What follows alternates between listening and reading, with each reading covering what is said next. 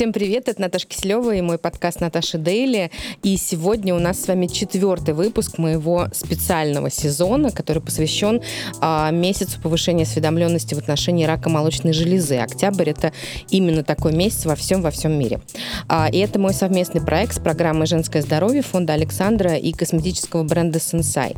И сегодня а, мой гость это моя землячка, она из Твери, точно так же, как и я, Надира Ветшинина. Наташа, я хотела сказать, что ты очень красивая женщина. Да, спасибо. Да. Это мы оставим в подкасте. Надира, привет. А, привет. Спасибо, что а, присоединилась к нашему проекту. Я а, читала твое интервью, и у меня очень... Для какого Тверского издания ты давала? Да, какое-то время да. назад, да.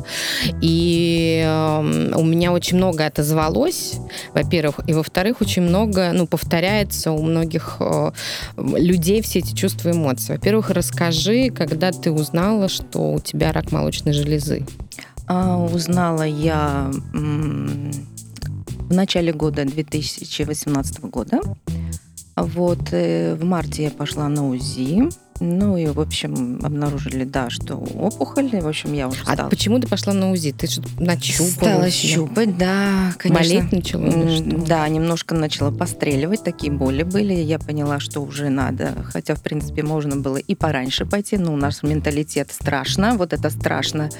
Вот, если бы я тогда имела бы сейчас вот этот опыт, да, который тогда, я бы, конечно, пошла бы и намного раньше, да. А страшно, что, Надир, узнать? Страшно, да, вот что принять, что у тебя будет рак. Я вообще боялась, вот в осознанном возрасте я всегда боялась смерти и вот рак, что это онкология, потому что в моем понимании, то есть у меня не было счастливых примеров и вообще знакомых таких не было, кто вот, э, ну, был в ремиссии, вот помогли там что-то. И были только негативные. Поэтому я всю жизнь боялась этого. Вот. И если То есть рак у тебя был равно смерть, наверное. Да, потому что если химиотерапия, там и все, это умирание, это все-все-все. В общем, это конец жизни, и, в общем, все. Вот, можно ставить крест на человеке. А вот. Если бы я тогда знала, что можно жить и нужно как жить, да, я бы пошла бы и раньше. Вот, и... и вот ты ходишь, ты нащупываешь у себя да. ну, какую-то, какое-то уплотнение, да. но боишься да, и именно вот, ну, может быть, там как-то пройдет, рассосется, ну, наша надежда на все же, поэтому вот, и тут завертелось, закрутилось, и вот, э, когда взяли биопсию, и после того, как я позвонила врачу, ну, чтобы подтвердить диагноз, еще была надежда на то, что может быть доброкачественное. Я его спрашиваю, ну что там доброкачественное? Он говорит, ну нет, ну что, он так спокойным, ровным голосом. Буднично. Ну да, я понимаю, что для него это вот обыденно каждый день с этим сталкиваться. Он говорит, ну нет, что вы, это злокачественное. И я помню, что я это была на работе, я вышла в коридор. А ты по телефону узнала? Да, по телефону. Нет, но он... То есть мы... ты была на работе, позвонила врачу, и тебе говорят, у вас Да, да, но он, в принципе, когда меня осматривал, уже так я поняла, что по его лицу ему не нравится. Я поняла, что не очень все хорошо, но всегда есть надежда, как это так. Угу. Вот, и... Э, Ты находишься я, на работе? Да, я на работе, вышла в коридор, просто позвонила, узнала, и я а, отключила телефон, и я захожу в офис, и вот я понимаю, что я как будто стою за стеклом, и вот э, вижу вот как наблюдатель, вот девочки там, коллеги что-то там э, разговаривают о чем-то, то есть обыденно даже ни о чем. И я стою вот такая и не понимаю вообще вот как-то что, как будто жизнь от меня вот отделилась отдельно. Вот. Но как-то это все я так немножко себя так это самое. Конечно, я не плакала, никто об этом не знал там пока на работе. Я, конечно, пришла домой уже тогда вот, э, пришла подруга, там это все вот как вот тогда я там плакала. Да, они мне говорили, да, все будет хорошо. Вот, вот. Э. Это не самое ужасное в такой ситуации слышать, да, все будет хорошо. Ну, а потому что люди во многом не знают, что сказать. Даже сейчас я вот имею такой опыт, и если вот звонят люди по консультации или даже у близких, да, вот, ну, неожиданно что-то происходит, не mm-hmm. очень хорошее, я даже теряюсь, что сказать. Вот это такое чувство, ты понимаешь, что ты можешь оказаться тоже в такой ситуации. То есть я была уже, да, еще Мгм. раз в такой ситуации. Вот, и просто понимаешь, что ты не можешь. Вот слова. Вот ты понимаешь, что ты можешь сказать что-то, вот ты понимаешь, что эти люди, вот эти слова будут пусты. И просто тогда я спрашиваю, вот э, могу я приехать к тебе, если ты хочешь. Некоторые люди говорят, да, некоторые легче одному, там, еще что-то. То есть может просто побыть э, вместе, Мгм. ни о чем не говоря. Все. И что с тобой дальше происходило? А, ну что, и началось все, пошла в онкодиспансер, все, вот эти вот, когда я пришла в онкодиспансер, ам, м, ну, понятно, что онкодиспансер это есть онкодиспансер, понятно, что и э, онкоконсилиум, все это, вот это все, и когда я пошла, пришла к мамологу, она посмотрела, так покачалась головой, она сказала, ну что, будем лечиться долго. Вот. И началась химиотерапия, там прошло несколько курсов.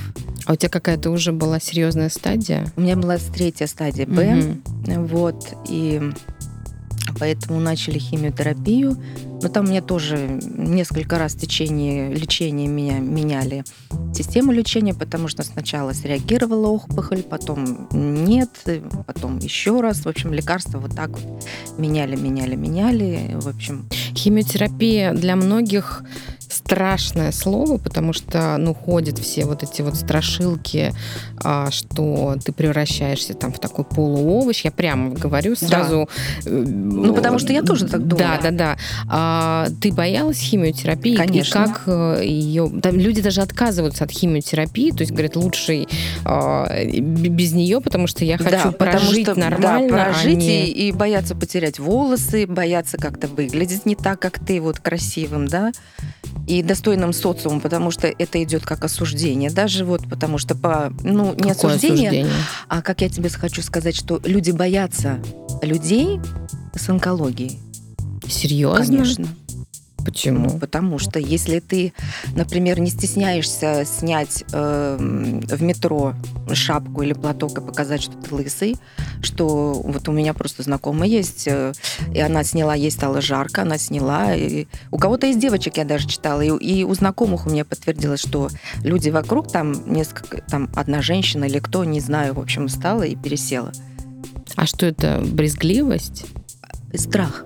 А страх, что у тебя Страх тоже... от того, что э, может быть, как помнишь, ты, наверное, читала случай, что был, что люди боятся Из какая-то да, да, да, да, что рак Ну, это- передается по Ну, воздушно-капельным это путем. женщина в этом подъезде просто конченая дура. Я Вот. больше А по-другому понимаешь, не могу а мы же сказать. за других людей не знаем. Ну, в принципе, это право каждого бояться или не бояться. И, а бояться страх из-за неотсутствия знаний. Поэтому я тоже боялась онкологии, тоже из-за отсутствия Ну, знаний. Ты же не боялась людей с онкологией? Нет, не боялась, но у меня не было даже в кругу общения таких людей. Поэтому, да, я когда пошла на химиотерапию, я взяла две недели отпуска, и я не знала, выйду ли я потом или как. То есть я пошла, вот была неизвестность. А, Вот. э, Со мной пошел муж, мы сидели, все это к химиотерапевту, потом в процедурный кабинет, все прокапалось, и я пошла домой. э, В принципе, ну, он мне объяснил, да, что возможно, там еще что-то, какие-то боли, побочки, вот это все, там температура. Вот, я пришла, ну, естественно, я думала, ой, мне сразу будет плохо, как-то так это. Ну, нормально, я дошла, все, я легла спать. И я помню вот до сих пор первые свои ощущения, вот эти чувства, что я проснулась, но я еще не открыв глаза, и у меня как будто, знаешь, вот внутренний такой сканер по моему телу прошел, и я поняла, что я жива, что Мгм. я не умерла, что тело у меня, в принципе, работает, никаких таких вот явных проявлений побочной химиотерапии пока нет. И я тогда открыла глаза, но потом, конечно, и пошли вот эти там боли, они, конечно, не постепенно. Вот, я была готова к тому, что я потеряю волосы, все как-то. Вот, и я посидела неделю дома, и я поняла, что мне надо выходить на работу. Во время Да, во химиотерапии? время химиотерапии. Я поняла, что мне сидеть дома не надо. Э, Это для меня просто чревато, потому что лезут в голову всякие мысли, и все это.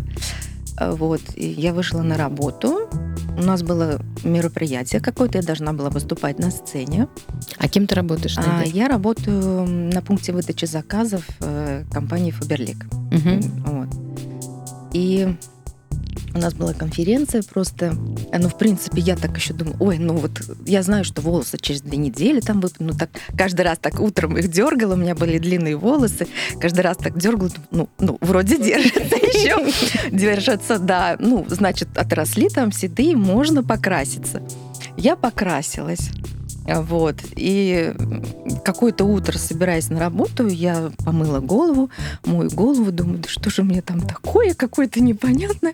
Высушила волосы, смотрю, в общем, Клок. клок вот спутанных волос. Я понимаю, что ты можешь быть готов, но когда это произойдет, ты бываешь не готов. И все, и у меня просто полились слезы. Просто полились слезы. Я просто, это такое непередаваемое ощущение. Девчонкам я, конечно, позвонила, я говорю, девочки, ищите замену, я не выйду на сцену, это самое. Вот они, ну вот, ну что-то. Я говорю, ну нет. Я говорю, может быть, А я... они знали, что с тобой происходит? Да, некоторые девчонки знали. В принципе, я не скрывала на работе. И я боялась, что многие люди, например, ну, отвернутся. И потому что мы же работаем на пункте выдачи, я очень часто к нам приходят люди, которые заказывают заказы. То есть, в принципе, я и консультирую, разговариваю, и все. И вот единственное, что я отметила, что люди не отвернулись, а стали, наоборот, более открыты.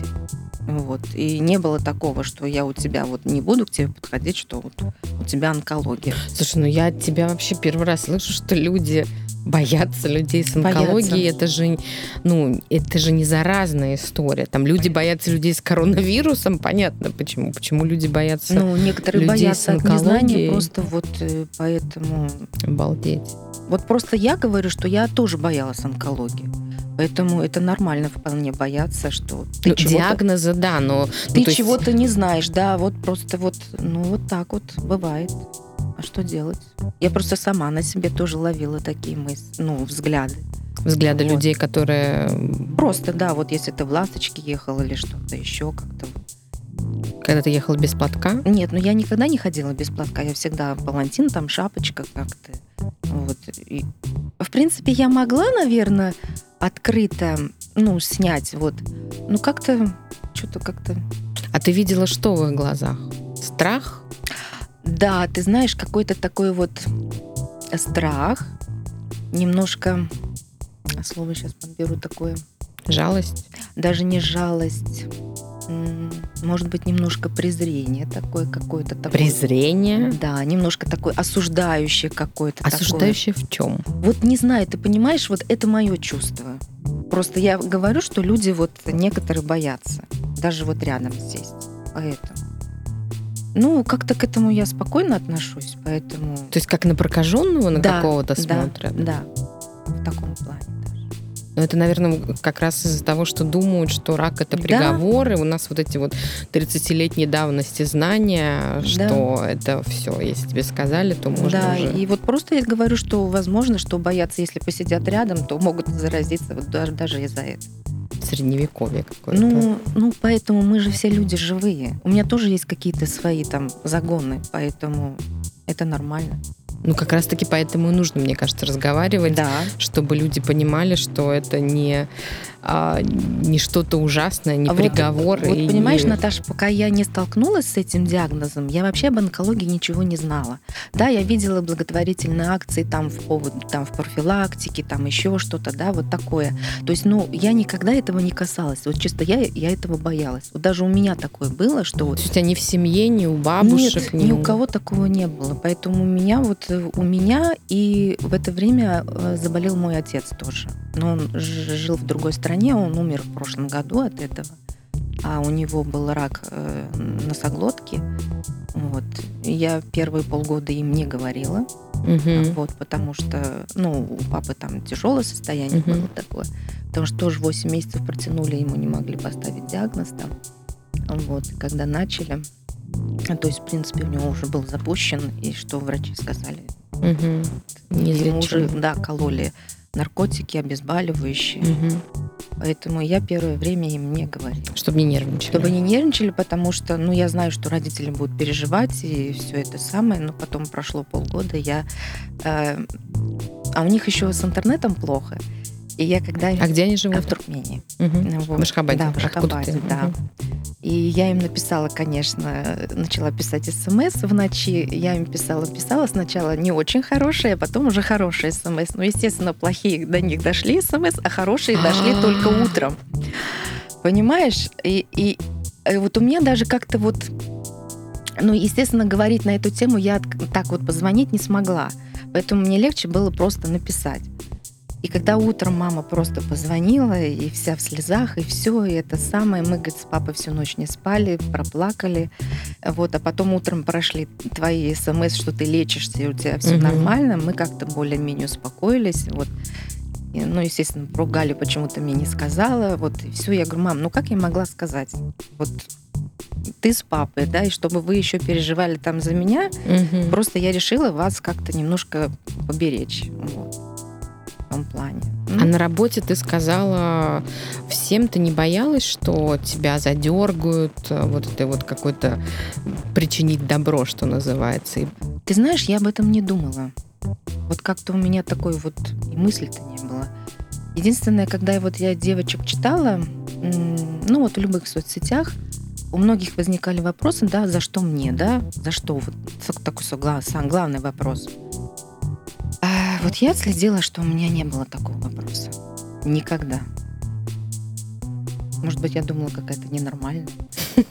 Вот у меня такого вопроса, за что мне, я такая хорошая, и мне вот как-то я вот это приняла.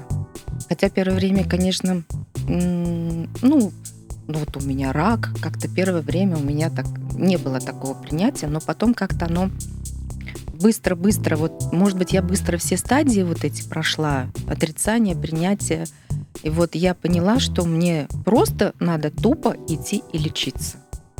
И вот не для кого-то там, не для дочери, вот у кого-то бывают, да, вот такие вот мотивации там для дочери, там еще там для мужа, там, вот. А я просто решила жить для себя. Вот это вот такая вот у меня осознанная мысль была. Ну, когда ты сталкиваешься с такой историей, когда вот мы с тобой за эфиром говорили про мою историю, когда, э, не знаю, смерть где-то там непонятно где, не знаю, ты не поним... ну, как бы ты к ней относишься так, ну, как бы она есть и все. Когда тебе говорят прямым текстом, что вот, ну, она с тобой приключится совсем скоро, у тебя очень высокая мотивация сразу угу. жить, и не для, ну, ты становишься супер эгоистом в этом смысле, ты просто хочешь жить физически, прожить дольше, и, конечно же, ты хочешь лечиться, и... Да, да, да, да. Вот единственное, я что боялась, что придешь к врачу, ну как мы все вот фильмы смотрим, да, читаем, да, да. нам доктора говорят, там вот осталось вам жить столько-то. Я боялась вот этих слов, да, что у меня, в принципе, стадия-то не маленькая, агрессия там, агрессивность была угу. высокая, вот, и, в принципе, я боялась вот этих слов. Но ни один из врачей мне никто ничего этого не сказал, и я тогда поняла, значит, идем и работаем над этим. Мне очень нравится, что э, мы с тобой э, половину сегодняшнего разговора обсуждаем не диагноз, а как как ты в танцах и прочее, прочее. Мне кажется, что это очень важный момент показать, что диагноз действительно не становится ну, чем-то самым таким эпиграфом и самым, самой главной главой жизни.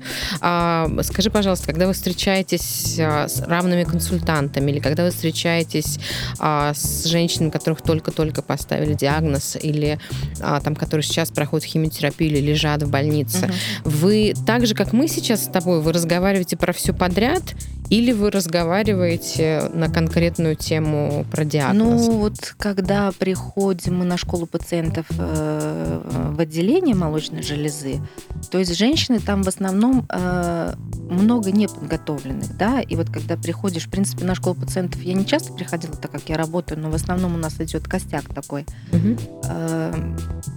Просто рассказывают самые обыденные вещи, о которых врач может и не рассказать чисто, то, что он физически по времени не успеет. А Например, вот, какие? Ну, в том плане даже бытовое, да, вот когда тошнит, нет, ну, когда понятно, что тошнит, он тебе там прописывает лекарства, там еще что-то, еще что-то. Даже вот такие вещи, когда вот, ну, случается у тебя потеря волос, да, ампутация груди, там протез, нижнее белье, да, вот это вот все. Так, э, даже по поводу еды, там, э, диеты, там, еще что-то. Вот самые такие обычные, вроде бы сказать, можно сказать, глупые вещи, через Бытовые. которые, да, ты уже прошел сам, с тобой кто-то поделился, и ты этим опытом можешь поделиться. Пусть даже, допустим, смешные, глупые вопросы, но никто тебе на них ответа не даст, только как вот человек, который через это прошел. И даже вот, вот это вот все, раздаем литературу, да, вот Э, вот это все рассказываем, люди задают вопросы, их интересующиеся такие, как вот э, оформить инвалидность, да, как э, проверяться, что делать, а проходит ли, как лучевая проходит, как химиотерапия, там еще что-то. То есть, да, некоторые просят с нами поделиться какими-то моментами, то есть, как у меня происходило, как у вас происходило, потому что у всех это индивидуально, и просто люди, когда слышат это, они понимают, что человек не один, и ему становится от этого легче. А с бельем что за, за какие-то есть особенности? Да, есть особенность, потому что э, вот у меня нет одной груди. Э, я как инвалид получаю тоже белье и э, протез.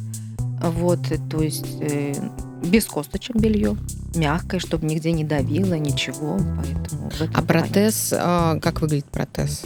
Ну, силиконовая грудь. То есть она не, не внутри, а с, снаружи в бюстгальтере есть кармашек, и ты вставляешь туда протез и ходишь э, в том плане. Вот. И, а ты не хочешь знаешь, установить? Я... А у меня будет. А. Да, у меня в апреле я записалась э, к Дмитрию Мельникову. У меня будет период реконструкции, то есть у меня будет диплоскут сначала, то есть из живота, с живота возьмут кусок, пришьют сюда, и потом по истечении полугода там вот уже буду дальше. Извини за вопрос, у тебя вообще нет одной груди? Да, вообще нет. Она у меня была радикальная, да, мастектомия. То есть у тебя шрам? Шрам, да. А, и тебе будут восстанавливать, э, делать реконструкцию полностью со, со, со всей атрибутикой, скажем так. Ну, с атрибутикой ты имеешь сосок? Сосок, да. Ну, естественно, это не за один раз. А, то есть э, отсюда, с верхней брюшной полости, это вот где у нас э, жирок, можно Основной. сказать. Да, с основными кровеносными сосудами.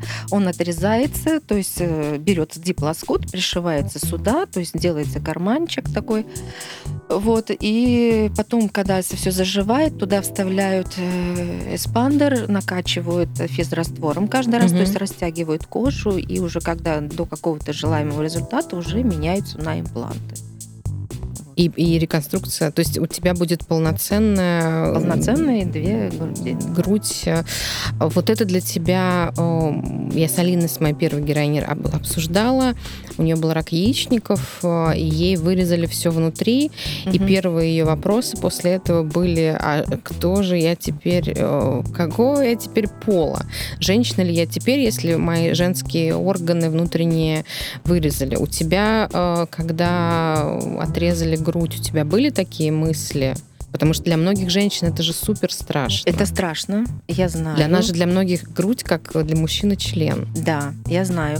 Ты знаешь, вот еще до операции, так как я работаю в такой компании, у нас есть красивое нижнее белье. Угу. У нас есть каталоги красивые. Естественно, там предоставлено все так красиво. Девочки вообще любят красивое да, нижнее да, белье. Да. И я когда смотрела, я поймала себя на мысли, а вот отрежут мне грудь, как я могу, смогу смотреть вот и консультировать, помогать людям выбирать, да, вот белье, для меня это, наверное, будет больно. Ничего подобного. Видно, наверное, я так долго шла к операции, угу. что уже как-то приняла внутри, что я с радостью на это пошла, чтобы вот избавиться от этого. И то есть у меня сейчас, если я смотрю нижнее белье красивое, у меня даже так, там мысли никакой нету, что я считаю, считаю себя ущербным. Вот. Потому что я слушала в Победирак один раз вебинар про принятие себя. Я просто читала комментарии, что многие женщины считают себя уродами, да, и не могут смотреть даже на шов, вот, то есть даже на себя такую, какая она есть, принять вот это принятие, mm-hmm. нет. То есть для меня это не было проблем. И я когда к хирургу приехала на осмотр, я говорю, Юрий Геннадьевич, может, я ненормальная какая-то? Ну, ну, то есть у тебя вообще... Ты, когда ты первый раз видишь это в зеркале, что у тебя теперь вместо груди шов, у тебя неужели не было... Честно, не было. Ну, ты не думаешь, что это закрылось как-то? Нет, я не закрылась. Я боялась этого, что я не буду себя воспринимать вот как полноценной женщиной. У меня даже нигде не ёкнуло. То есть ты не испугалась я этого не, шва? Я, я тебе говорю, я шла с улыбкой на операцию. Естественно, когда меня привезли, а, я лежала, как раз в этот день выписались все, и мне так страшно стало, что я останусь одна, вдруг меня привезут, а мне будет плохо. Ну, мы все тогда. Да, да, да, да. Вот. Ну, медсестры, конечно, молодцы, они такие очень отзывчивые. Меня долго не забирали с этого, с реанимации. Я просто проснулась от того, что мне стало неудобно лежать пятком. Угу. Вот, и я проснулась и поняла, что вот, ну, я почувствовала боль здесь, да, ну, понятно. Я ну, сказала, после да, послеоперационная. Я сказала так еще тонным голосом, я говорю, девочки, сделайте мне обезболивающее. Они сделали обезболивающее, видно, я в таком состоянии была и там рядом лежал мужчина, и он все время болтал с, медсестрами. И я тут думаю, я так раздражен, думаю, ну когда же он заткнется? Вот, в принципе, я вот еще от себя такого не осознала. В принципе, я как-то ко всем тактично отношусь. Думаю, ну когда? А он все болтает и болтает, болтает и болтает. Да, да, да. Поэтому вот э, при анестезии многие все по-разному реагируют. Кто-то поет, кто-то ругается. Я, видно, молчала, ничего не говорила говорила. Но вот как-то спокойно к этому, ну так, спокойно вышла. Ну и когда ты увидела этот шрам, неужели просто ты ровно знаешь, прям честно, у тебя да. было? Вот у меня даже, мне стало просто интересно. А, мне через день, ну как, вечером а, пришел хирург, и просто у меня хирург, к которому я шла, вот Георгий Геннадьевич Трофименко, Просто там такие забавные истории были, пока я попала к нему, да, то есть меня положили, я уже заступала к нему на операцию, меня отправили на дообследование, я неделю лежала на дообследовании в, пульмоно, в пульмонологии, вот они уже меня требовали, давайте нам на диру.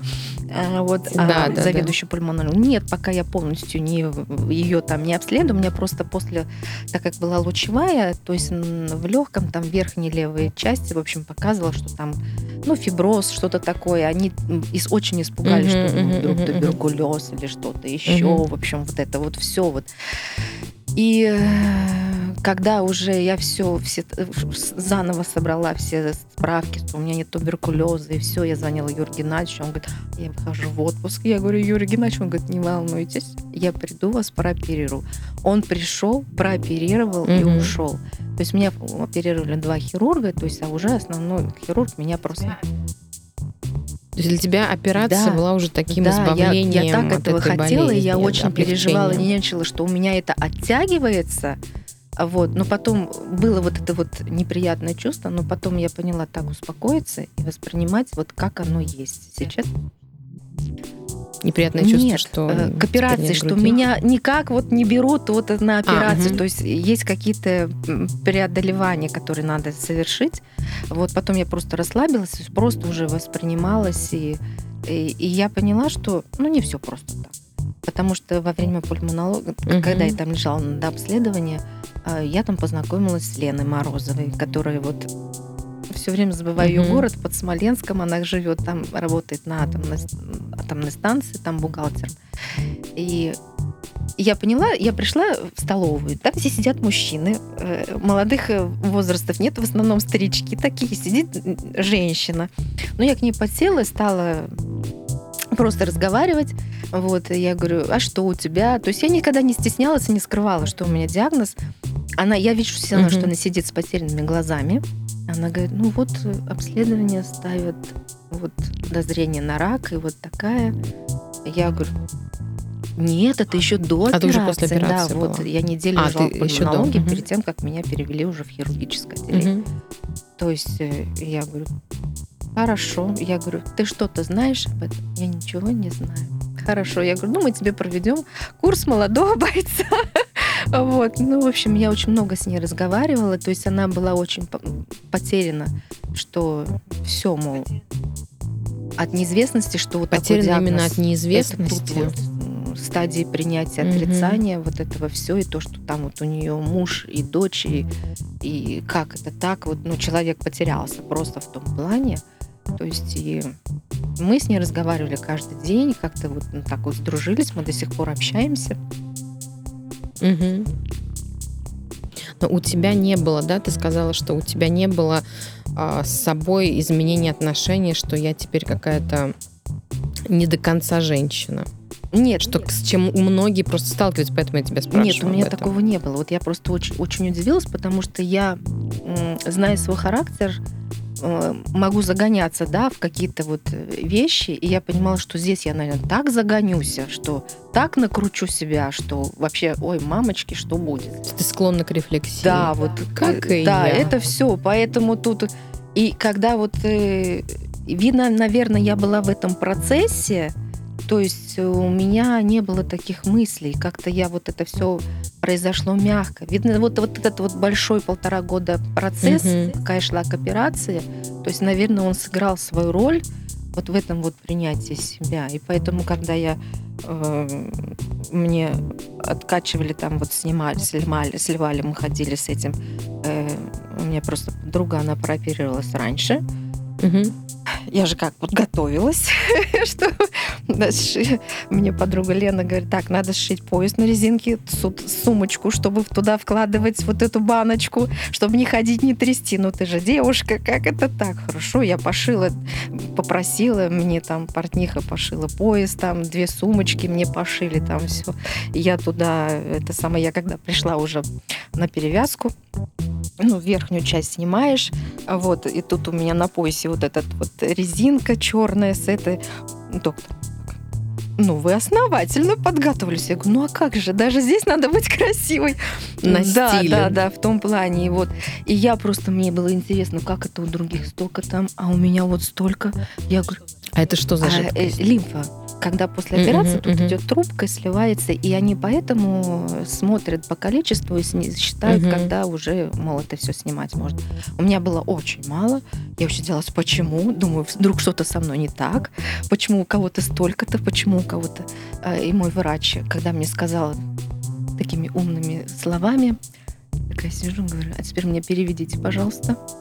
Да, на, на русский. русский в моем случае это нормально. Да, в вашем случае нормально, потому что у вас была лучевая, у вас клетчатки нет, и уже, в принципе, там, угу. я говорю, вот, вот это самое главное, мне надо было знать. Вот, и все, и, в принципе, тогда я увидела свой шов. Вот, я думала, что я испугаюсь. Нет, испугалась. Не испугалась? Честно. Вот Очень. я сама просто сама себя в шоке. Вот, и мне часто говорят, что я очень сильная. Я говорю, угу. наверное, да потому что я не ожидала, что я могу быть такой сильной.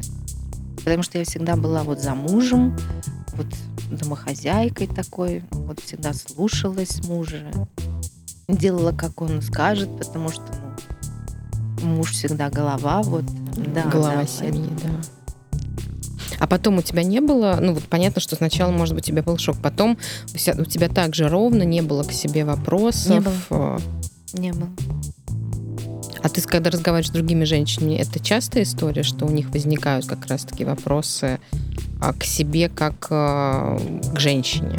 Ты знаешь, наверное, вот я не встречалась с такими женщинами. Я, наверное, встречалась с женщинами, которые только вот э, в самом начале диагноза не просто спрашивали по лечению, там такие угу. вот вопросы, какие-то внутренние ощущения, видно, до них еще не доходило это. Вот у них угу. сейчас было главное, куда, что, зачем, как и почему. А там уже, когда уже э, происходит какая-то стабильность, да, вот в плане лечения ты знаешь, уже знаешь, куда чего, уже начинают вот проявляться вот те вопросы, там, физиологические какие-то, внутренние, там. Ну, пока вот таких вот э, разговоров у нас не было, но в плане я все равно вот с Леной Морозовой мы разговаривали об этом вот как-то, ну, нормально.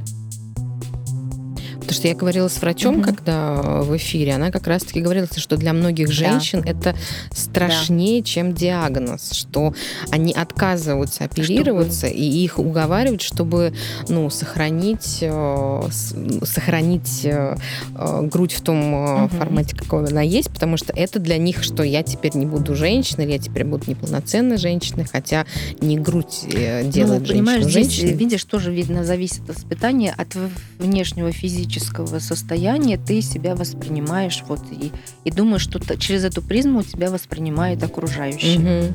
То есть... Э... Ну просто же, если бы ты мне не сказала, я бы вообще ничего не mm. поняла. То есть как окружающие могут э, к тебе как-то относиться. Да. Ну, вот, вот когда ты сказала, что у тебя протез, я начала уже приглядываться и видеть, что да, разная угу. форма, разный размер, но если да, бы если, ты да, если... не Мне сказала, я бы говорят, никогда... что тебя что, нет груди? Я говорю, да. Вот если бы э, я говорю, не знала бы твою историю, я бы никогда не подумала, что у тебя вот онкология, там еще что-то, и что у тебя нет груди. То есть ты этим ничем... Хотя ты думаешь, что к тебе относятся через призму твоей груди, еще кому-то очень... Еще кто-то будет присматриваться. Да, то есть я что... об этом не думаю. То есть как-то вот э, то есть я сейчас сижу, например, в толстовке э, на 7 тысяч размеров больше, чем я, и э, никто не может понять, ну, любой человек, то есть если бы у меня не было груди, это бы просто не было бы заметно, потому что я была бы, наверное, в лифчике, uh-huh. в котором тоже был бы какой-то протез или еще что-нибудь. Но самое главное, что нам кажется, что людям, правда, это важно а людям не важно. Не важно совершенно, это просто мы так думаем, поэтому, в принципе, у нас протез, я бы могла бы ходить э, и без протеза, но это хорошо, э, я говорю, здесь я поблагодарю свою маленькую грудь, можно сказать, да, что, в принципе, могла их водить без протеза, но протез нужен для э, асимметрии нашего организма, чтобы не было перекоса там или еще что-то, угу. потому что у нас все да, равноценно, да, да, же, да. Поэтому просто вот у меня маленькая грудь, а вот у подруги у нее большая, и я ее все время спрашиваю, ты носишь протез? Она говорит, я не могу, он мне давит, мне тут это. Я говорю, натирает, натирает лифчик, я говорю, носи, обязательно носи, чтобы ты не заметишь, как перекособочишься. Я говорю, это все не просто так. Это не только эстетика. Угу. Да, эстетика носит свой характер.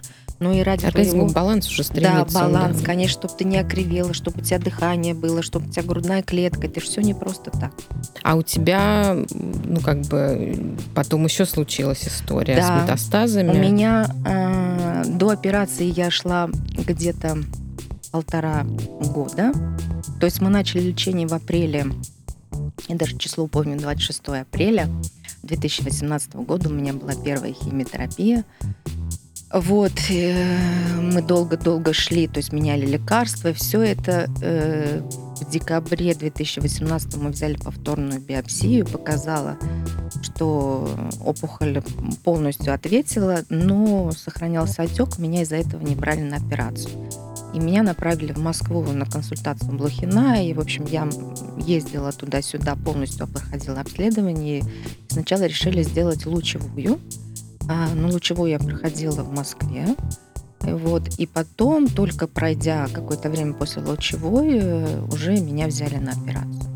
Вот, то есть у меня такой длинный период был, и вот ну, да. много интересных таких событий там было, вот что, ну вот и ну, наконец-то, 7 августа 2019 года мне сделали операцию. И я-то, в принципе, я видела много людей там, да, которые вот просто дев... у девочек некоторых была сначала операция, потом была химиотерапия, а у некоторых наоборот, вот как у меня. И я просто встретила там, ну как, ну я ж как, я очень стала общительная, а до этого была нет? Э, нет, я была общительная, но я всегда была стеснительная. Вот. Конечно, я до сих пор стесняюсь, но уже нет такого. То есть я могу просто заговорить с человеком. То есть для меня это... Вот сегодня я тоже ехала и волновалась очень сильно.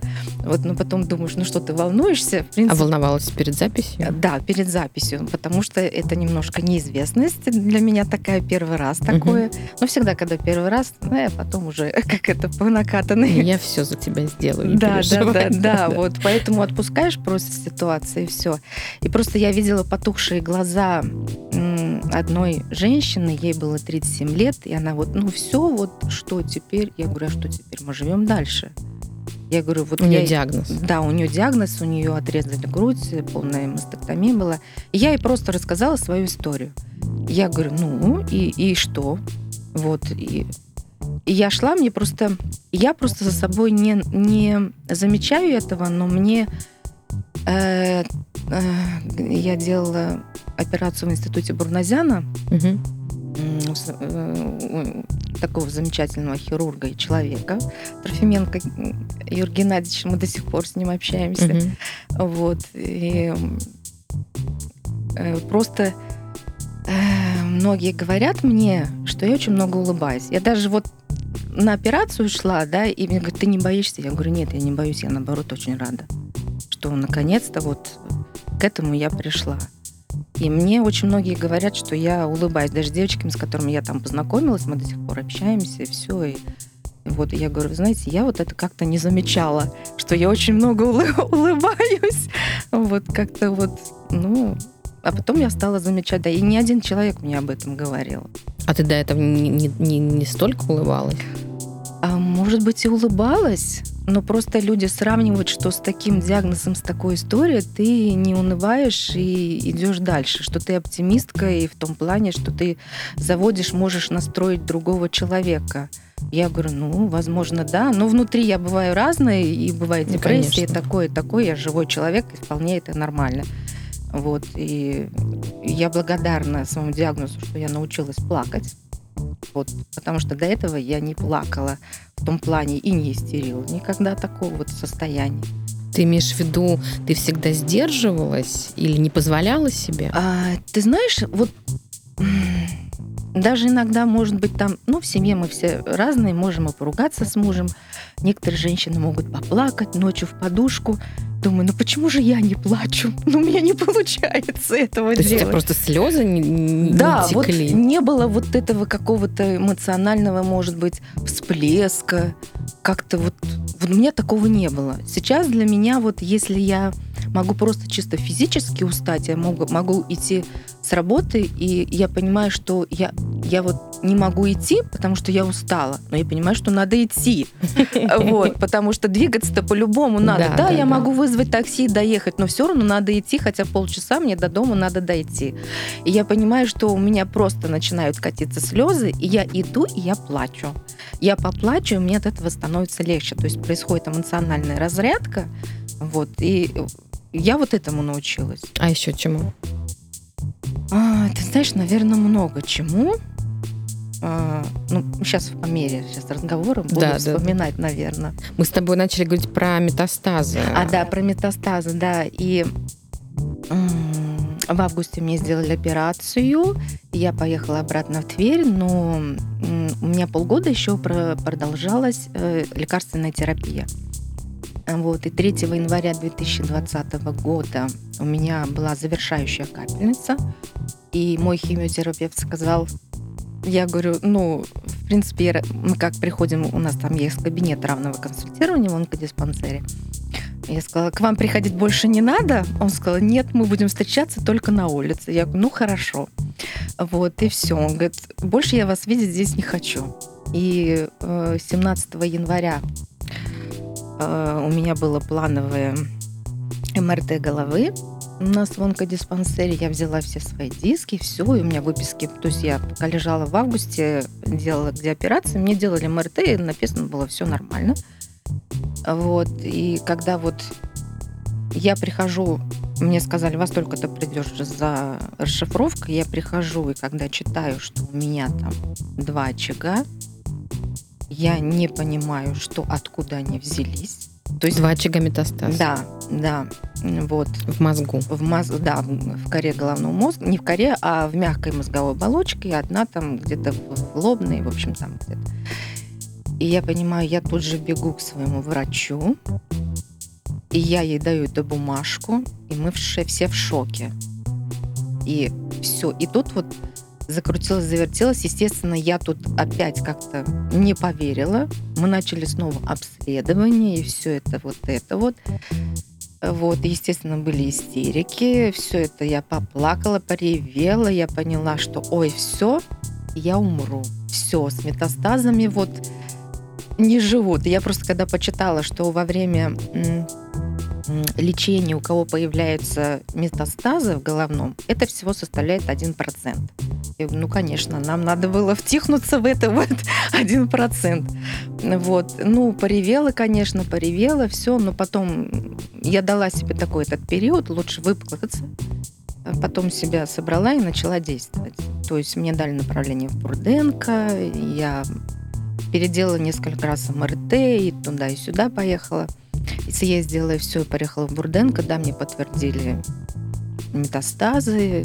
В принципе, я сразу сказала, в моем случае, что можно сделать с наилучшим результатом. Да, вот у вас, возможно, три варианта. Вот э, гамма-нож, кибернож или полное облучение. Ну, естественно, я полное облучение головы не хотела. И мы пошли на консультацию прям сразу же гамма-нож. Что такое гамма-нож? Гамма-нож – это тоже лучевая терапия. Это направляются потоки лучей именно вот в метастазы, точечно. да, точечно, угу. не затрагивая другие здоровые вот ткани. Угу. И дается, там рассчитывается специальная радиация там по времени, и они выжигают.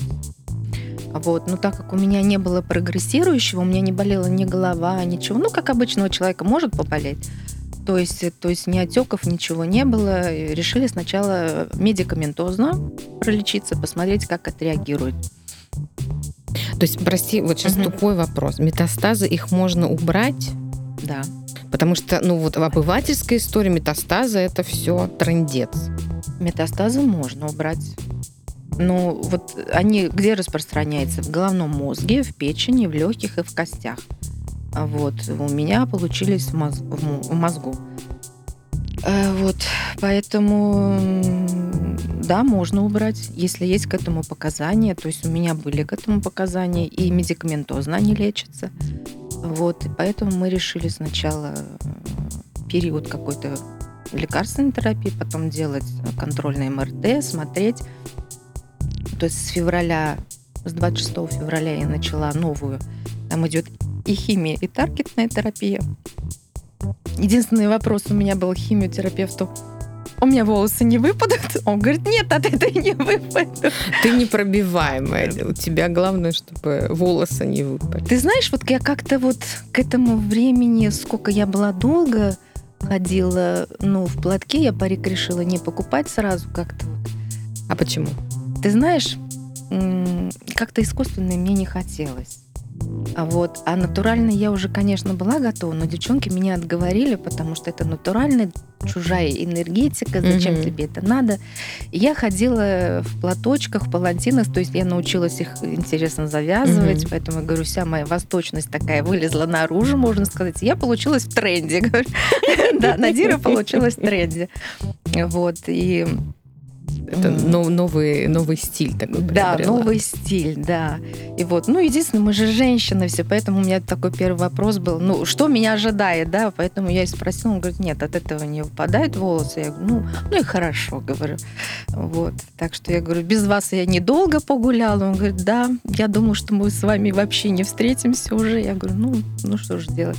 И началась лекарственная терапия, вот, в течение какого-то я периода делала контрольный МРТ, то есть они, в принципе, принципе, ну, сидели на месте, ничего прогрессирования не было. А я уже, в принципе, была готова заплатить деньги и сделать этот гамма-нож.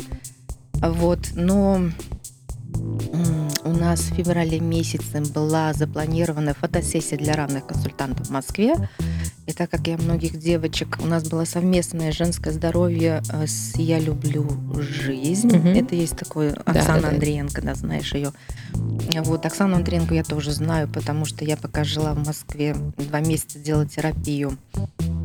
Я с ней познакомилась, и на первых порах я ей помогала вот, э, познакомилась со многими девочками, вот со своей подругой, вот, с которой Леной Гагановой мы встретились первый раз на психологической такой игре. И вот как-то у нас вот мы с ней как-то вот и ты что, отложил этот гамма-нож из-за этой фотосессии? Нет, нет, нет. То есть эм, я приехала, потому что я еще участвую в одном проекте Оксана Андреенко, она снимает. У нас есть такая Оксана Сорокина фотограф, то есть она снимала нас во время лечения, то есть во время капельницы, вот, вот этот весь период. Вот, и мы с Оксаной очень хорошо так сблизились, с двумя Оксанами. И она когда... Я просто даже не знала, когда приехала на фотосессию, я даже не знала, кто будет фотограф. И когда увидела uh-huh. Оксану фотографа, мы очень обрадовались, потому что давно не виделись. Uh-huh. Все, она меня начала расспрашивать, и я ей рассказала такую историю. Она и Оксане Андреенко рассказала, и все. Потом э, через несколько дней, когда я уже была дома, я, я понимала, что, в принципе, я была готова, ну, вот отдать там энную сумму, конечно, это же не бесплатно по ОМС, он не uh-huh. делается вот в Москве. А, то есть я была в таком вот периоде, то есть я когда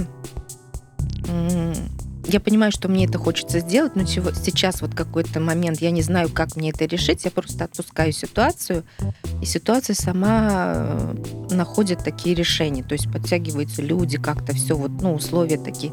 И мне девчонки прислали информацию, что в Питере, э, э, в институте Сергея Березина с января 2020 года гамма-нож делается по ВМП. Mm-hmm. Все. И у меня как раз были на руках все мои результаты. Да, я, я им в ночи прям написала, отправила. Ну, ты знаешь, вот, знаешь, вот просто отправить на заочную консультацию все это. Ну, как-то такой вот, ну, что они мне ответят? Конечно, я понимала, что могут и не ответить, да, и скажут, нет, мы отказали. Все, на следующий день мне перезванивают, потому что я писала э, свою историю болезни, сказала, значит, что они согласны, и что угу. ждать не надо, и ничего откладывать не надо, там ждать каких-то капельниц, все. Это во время пандемии как раз было. Вот, и буквально за 9 дней или за 7 дней я собрала все документы, они мне дали сопроводительную справку. Вот, и, в принципе, я поехала, я хотела взять сопровождающего, но просто потом испугалась из-за того, что у них, они его не, ну, не вписали сопровождающего mm-hmm. моего. Вписали только дочь, но я и дочерью не хотела рисковать, и поэтому мне было, конечно, страшно, потому что это в первый раз, и что это такое, вообще, что со мной будет происходить. Когда с тобой рядом человек, ты, понятно, уже как-то тебе легче. А тут я одна, вот, я уже так настроилась, что я поеду одна, заказала гостиницу, и у меня просто девочки э, есть в Питере, которые знакомые. Я стала им звонить и э, просто вообще спрашивать, как обстановка и вообще как доехать до Песочного, там все это. Э, с Оксаной, э, нет, с Викой Шу, Шупик стала созваниваться. И она мне, вот пока я просто сидела ждала справку 057, и она мне просто, вот мы с ней переписывались, она, я говорю, так и так, я одна еду. Она, а хочешь, я с тобой поеду? Угу. Я говорю, слушай, ну если ты не боишься, хотя она тоже, вот у нее онка, я говорю, если ты не боишься, я буду очень рада. Я говорю, гостиница у меня заказана. Она говорит, да без проблем. Все, и то есть я как-то освободилась, тут же метнулась на вокзал, купила билеты, все, и я поехала. И встретились, нам вообще э, волонтеры нас отвезли, привезли обратно, и все это вот так вот получилось прямо за три дня. И как лечение прошло? А, лечение вообще прошло. А я еще... Лечение прошло хорошо. Мне было, конечно, страшно. И вот в Питере есть такая Яна или не помню. У нее тоже, ей делали 10 гамма-ножей. Но да, у нее там история такая не помню фамилию, честно. Она такая художник, ну, такая публичность, она в Инстаграме, такая светлая девочка. Э, вот я с ней стала списываться, просто хотя бы чисто вот э, поспрашивать, что это такое, какие вот последствия, что может быть. Чисто вот таблетки какие, что ты угу. ощущаешь, там еще что-то. То есть, подготовиться. Да, подготовиться. Когда вот ты не знаешь, вот эта неизвестность, вот это больше всего пугает. Поэтому я стараюсь полностью узнать вот вокруг да около все, с какой стороны это можно подойти. Все, она мне объяснила, что да, обезболивающее можно там от головной боли, то есть это безболезненно, то есть ничего такого. Ну, ты можешь там подняться, может, температура, там как-то все. Я запаслась всем, чем можно. Вот, и, в принципе, в 8 часов утра мы пошли в этот институт, все, меня завели. Вот ты, наверное, видела мою фотку да, там, да, с телескопической да, да, вот да, этой да, да, рамкой. Э, Вот, то есть я, я видела у Яны, да, что вот эта рамка, и думаю, боже мой. И даже вот девчонки, которые вот э, из Питера, из Онка, они потом мы с- э, созванивались с Ольгой, она мне говорит, ну тебе, говорит, когда прикрепляли кости, ты скрипели? Я говорю, девочки, вы что думаете, что там дырки делают? Я говорю, да нет. Я говорю, там просто, говорю, присве- ну, прикручивают болтами э, вот эту рамку, просто кожа головы. Да, потом были ранки, но я больно, я говорю, ничего не было больно, они меня обезболивали. закрепляют. Да, они голову. обезболивали голову, то есть я ничего не чувствовала. Рамка сама по себе может быть и легкая, может тяжелая была, я ее не ощущала. Мгм. То есть такого ничего не было. И, и начались просто обследования, МРТ, там все там такое. Вот когда я девчонки, я говорю, ну, я говорю, Вика, давай меня сфотографирую, выставила, а потому что мало кто знал, что я поехала в Питер. Мгм. Вот, и стали многие писать, вот это все. Вот, и как это вот, да, я говорю, да все нормально. Она еще и улыбается, пишет. Я говорю, ну а что мне делать? Плакать. Ну, ну, а что мне делать? Ну, вот, да, я рада просто, что вот так получилось, что сейчас меня вот и от этого, в принципе, избавили. Вылечили. Да, и вот меня забрали, завели, я была в аппарате 82 минуты чем-то там, э, то есть, ну, там Ты в сознании находишься в этот момент. ну, естественно, ты это совершенно безболезненно. Э, То есть я еще все сидела, лежала, э, там прикручивает просто рамкой к голове. Ну да, неудобно немножко, просто ты головой не крутила Мгм, никуда, мгм. ничего. Какие-то физиологические такие неудобства. Но можно их потерпеть ради вот своего здоровья. И сейчас ты уже у тебя нет метастаз или они еще А, остались? Нет, их нету, их выжгли, получается. Вот. э, Мы быстро освободились, ушли уже в гостиницу. Сейчас их нет, но каждые два месяца я делаю контрольные МРТ в Бурденко. Вот, и отсылаю им в Питер. То есть их нет. И онкологию ты тоже вылечила или ты сейчас на какой-то стадии лечения? А я буду лечиться всю жизнь. Как это?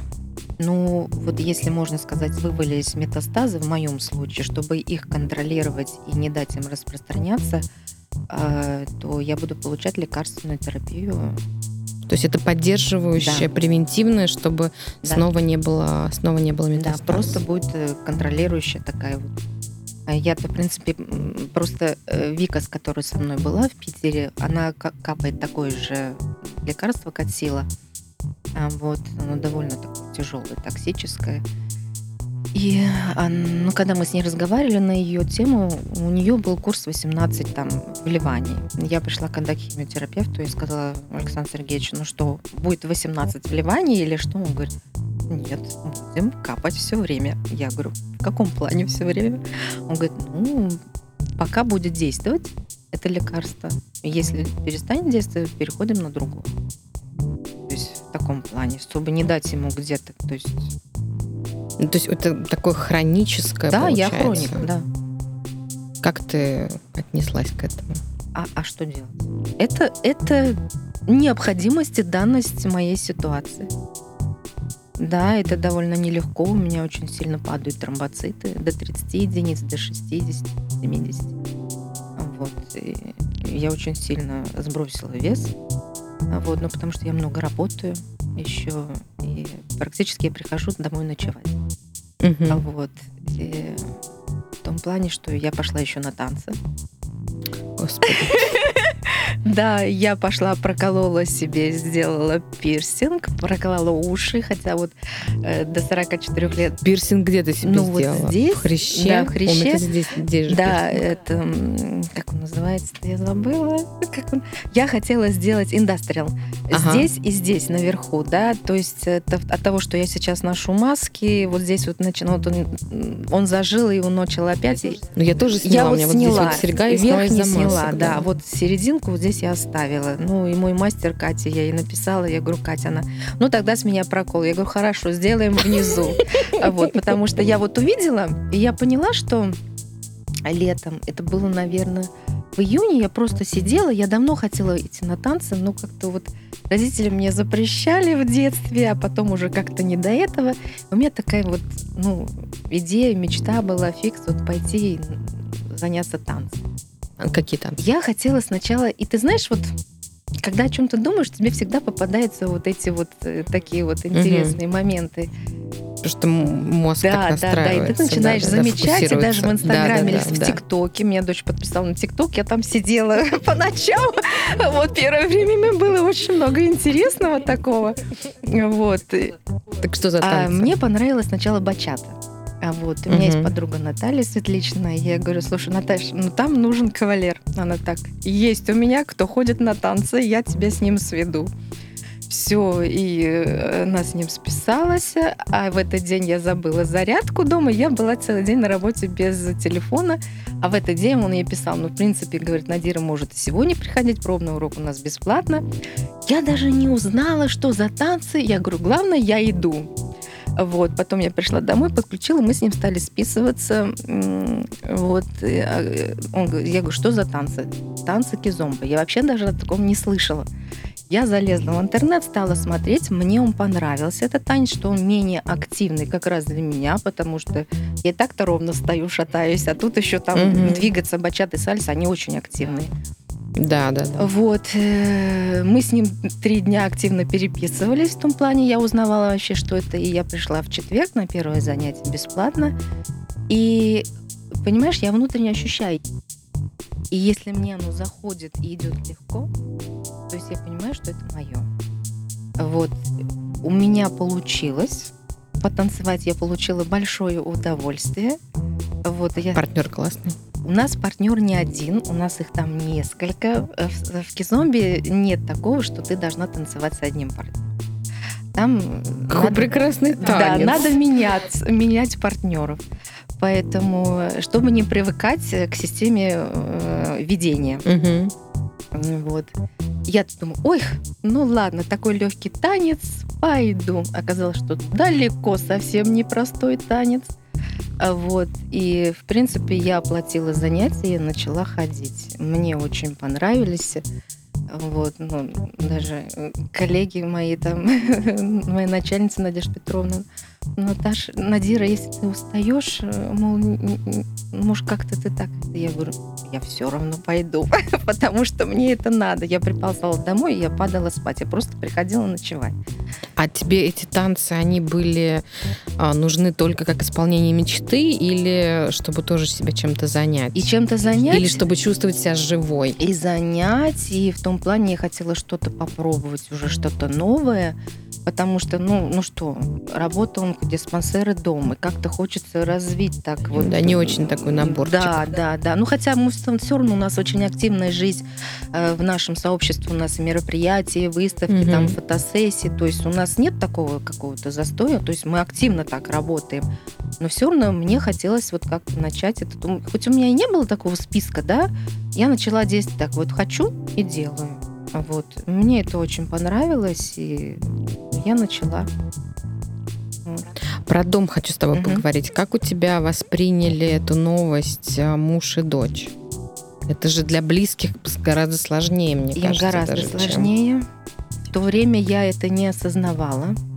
Я говорила, что вы меня не понимаете, мне тяжело, а вы вот тут вот как-то так. Хотя вот сейчас я смотрю, что они во многом мне сопереживали и помогали, старались все это сделать и угодить как-то. Ну, тогда я была не в адеквате, можно сказать, да, вот. Угу. Я не осознавала эту ситуацию. Сейчас я понимаю, то есть прошло вот это времени, я сейчас переосмысливаю какие-то такие многие моменты. У меня сейчас идет. Э, я пришла к тому периоду, просто во время вот лечения у меня не было необходимости в психологе не было. То есть я справлялась не со- до него, сама, наверное, справлялась. Сейчас у меня вот летом пришел такой период, что я поняла, что мне нужен психолог. Почему? Ну, произошли некоторые такие моменты в личной жизни, и я поняла, что это уже как-то надо куда-то направить в другое русло, а иногда я не знаю, как это сделать. Вот. И я осознала это и стала искать, даже взяла телефон психолога нашего, а, провизора, да, вот. Но что-то не как-то вот, думаю, надо позвонить, а вот что-то как-то вот, ну, не шло к этому. И мне просто один раз написала подруга, с которой мы познакомились, она психолог. Она мне написала, ты почему мне не сказала, что у тебя вот так так? Я, конечно, была в шоке. Хотела сначала написать, но да, я тебе позвоню. Я говорю, Оля, я говорю, я-то думала, ты в курсе, ну, ты общаешься вот с этой девушкой. Она говорит, нет, мне никто ничего не сказал, я просто совершенно случайно узнала. Ну, я совершенно не ожидала. Я говорю, ну, ты знаешь, ну, ну, как-то у меня такого нет, что вот я буду всем звонить и говорить, вот, что у меня метастазы, там вот как-то вот мне не до этого было. Я занималась mm-hmm. вот, вот этими действиями. И то есть и она появилась вот в моей жизни, да, вот сейчас, да, а, совершенно не случайно. Да, когда, я знала, что нужно. она психолог, но у меня даже мысли вот не мелькнуло, что вот к ней как-то можно обратиться. И у меня как-то, видно, пошло-пошло, и она сказала, ты не хочешь со мной поработать? Вот, я бы с тобой поработала. Я ночь подумала, я сказала, да, я согласна. А что за изменения у тебя произошли? Ну, в семейной жизни. А, так вот, немножечко. Вот, перешло переосмысление. С дочерью у меня так не очень на бытовом смысле пошли. А вот я понимаю, что у меня нервная система не к черту, можно сказать, да, я стала угу. остро, остро реагировать на всякие, потому что мы с дочерью живем вдвоем в Твери, вот, и, угу. и, и я понимала... Ты ну, рассталась нет, не рассталась, ну, он живет в Москве, а я, угу. я в Твери, вот, но он здесь живет, работает уже давно, поэтому... Угу.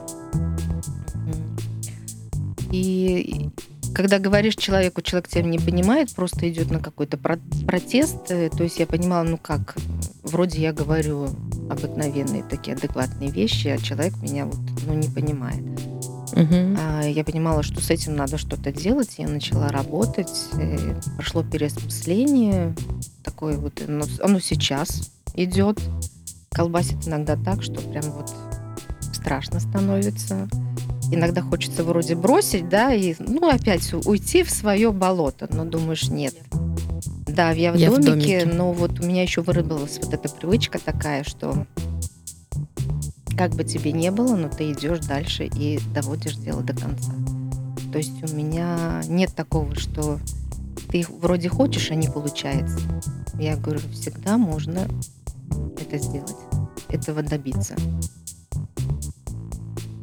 Ну, а тебе э, с дочерью стало сейчас сложно общаться? Это просто какой-то там ее возрастной момент, или потому что вы постоянно вместе, или это как-то связано с твоими вот новыми реакциями на людей, на мир, на себя? Возможно, и с новыми реакциями, потому что э, мы с дочерью стали говорить о том, что вот... Э, а сколько ей?